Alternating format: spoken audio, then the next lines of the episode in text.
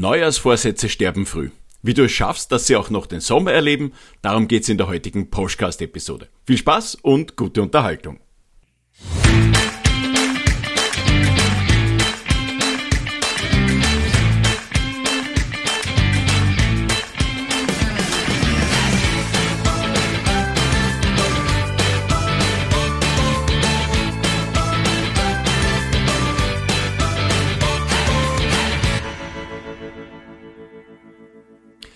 Servus und herzlich willkommen im Poschcast. Ich bin Wolfgang Posch, Keynote Speaker und Business Coach. Ich begeistere Menschen für Veränderungen, damit sie nicht in alten Routinen stecken bleiben. Erst vor wenigen Tagen haben wir ja Silvester gefeiert. Wir schreiben jetzt das Jahr 2023 auf unseren Kalendern. Es sind also schon wieder 365 Tage rum seit dem letzten Silvester und traditionellerweise geht der Jahreswechsel auch immer mit Neujahrsvorsätzen einher. Wir Menschen lieben ja solche Signale für neue Impulse, so ein besonderes Datum. Und ähm, da neigen wir dann dazu, dass wir uns neuen Dingen hingeben, dass wir uns aufraffen für Neues, äh, unser Leben verändern und endlich unsere Ziele versuchen zu erreichen. Allerdings passiert das, und deshalb bin ich auch kein großer Fan von Neujahrsvorsätzen. Das passiert halt oftmals auch unter Druck. Ähm, das ist dann auch nur so halbherzig. Ähm, dieser Druck ist damit gemeint, ähm, das macht man so, also aus der, aus der Regel heraus, aus der traditionellen Erwartung oder aus der Gruppe heraus. Wir haben alle einen Jahresvorsatz, ja. Also, und man lügt sich dann ganz gerne selber in die Tasche hinein. Aber was sind überhaupt so die Top-Neujahrsvorsätze 2023? Und wenn man bei Statista nachsieht, dann findet man für Deutschland die Top 3 weniger Stress, mehr Zeit für Familie und Freunde, umweltfreundlicheres Verhalten. Das sind also die Top 3, die die Deutschen für das Jahr 2023 äh, ausgesagt haben. In Österreich ist das etwas anders. Da ist der Platz 1 an mehr Bewegung und Sport vergeben Platz 2 für eine gesündere Ernährung und der Platz 3 für bewussteres Leben. In beiden Ländern sehr spannend. Der Beruf selbst, also berufliche Neujahrsvorsätze, schaffen es knapp in die Top 10. Also das heißt, der Platz 1 bis Platz 9 gehört irgendwie dem privaten Alltag, dem Sport, der Familie, den Freunden und so weiter. Ähm, blickt man jetzt auf all diese Neujahrsvorsätze, und das sind natürlich mit wenigen Ausnahmen, kennen wir die meisten, die da stehen. Ja, die gibt es schon seit Jahrzehnten. Ähm, allerdings, das muss man dazu sagen, die meisten von denen erleben ja nicht mal ein Frühlingserwachen, geschweige denn den Sommer. Und ich habe mich hingesetzt und mal überlegt, ja, wieso ist denn das eigentlich so? Ähm, woran liegt das? Was sind die Ursachen da dafür? Und ich höre ja wahnsinnig gerne Menschen zu, wenn sie über ihre Ziele reden und wie sie denn vorhaben, die zu erreichen. Und mit dem Blick auf diese Statistiken und natürlich auch auf die Gespräche, die ich in den vergangenen Tagen mit Menschen geführt habe, wo ich immer nachgefragt habe, ob sie denn Neujahrsvorsätze haben, dann habe ich ganz oft gemerkt, es ist viel mehr ein Wünschen. Ähm, ich sage mal ein bisschen so wie eine Woche davor zu Weihnachten.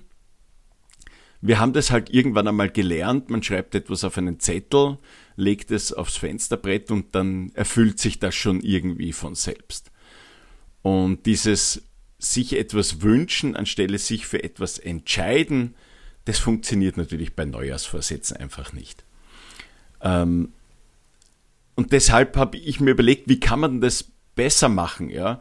Und besser geht es, wenn du dir selbst klar machst, dass du dir diesen Neujahrsvorsatz, dass du dich dafür entscheidest. Und zwar schon vorher, bevor du ihn quasi ins Leben rufst, entscheidest du dich dafür, die notwendigen Veränderungen auf dich zu nehmen. Denn die braucht's ja auch. Ja? Ich meine, schauen wir uns, äh, schauen wir uns um in den Fitnesscentern äh, zu, zu, im Jänner die sind knackevoll. Da hat jeder vor, sein Gewicht zu reduzieren, sportlicher zu werden, fitter zu werden, alles Mögliche ist da und dann blickt man im März oder im April nochmals hinein und ich habe genug dieser Fitnesscenter in meinem Leben gesehen um diese Zeit. Da hast du auf einmal richtig Platz wieder bei den Geräten und bei den Maschinen.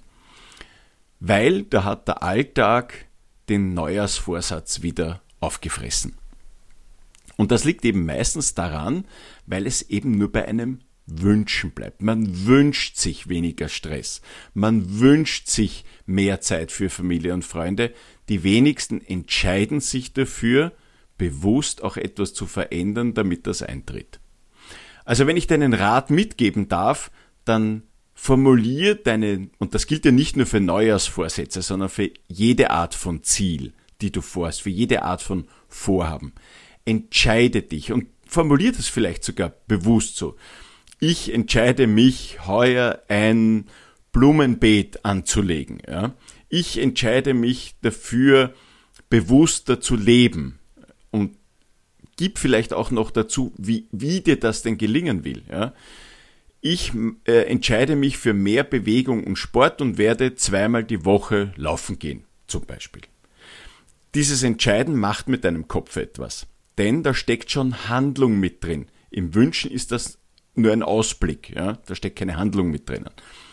Ähm, Im Entscheiden aber sehr wohl.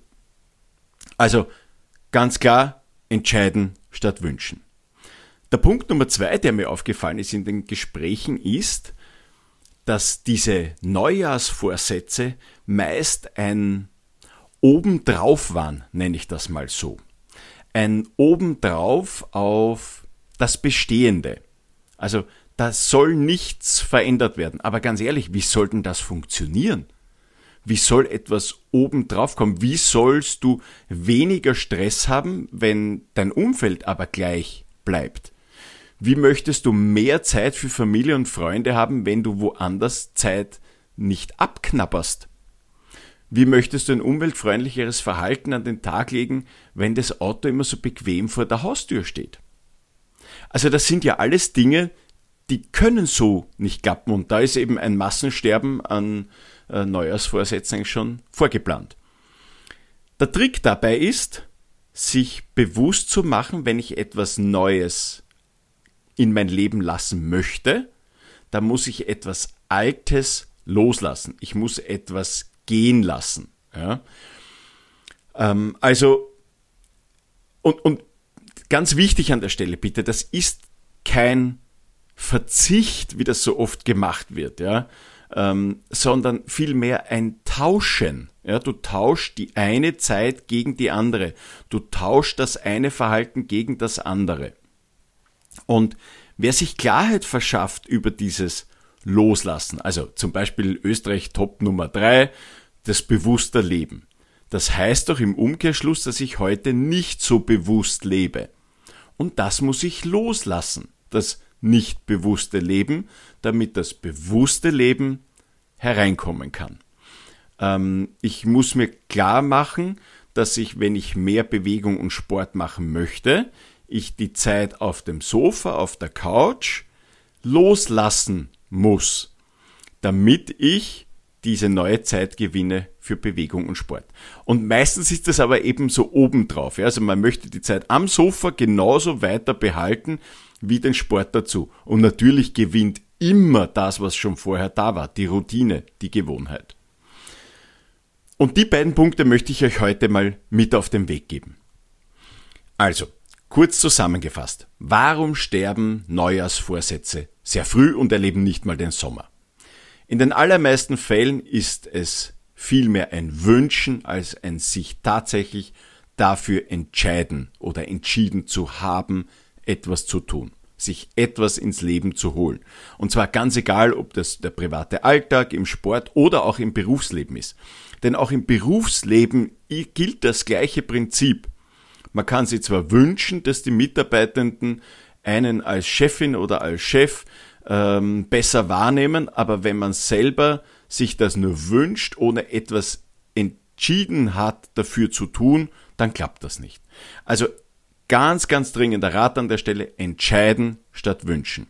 Und der Tipp Nummer zwei, mach dir Gedanken über das Loslassen von Altem, damit Neues in dein Leben herein kann. Und die beiden wollte ich euch ganz wichtig mitgeben für eure Neujahrstart 2023. Damit haben wir das Ende der Episode, der ersten Episode im Jahr 2023 erreicht. Ich hoffe, es war wieder mal Wissenswertes und Lehrreiches für euch dabei. Ich habe einen Tipp.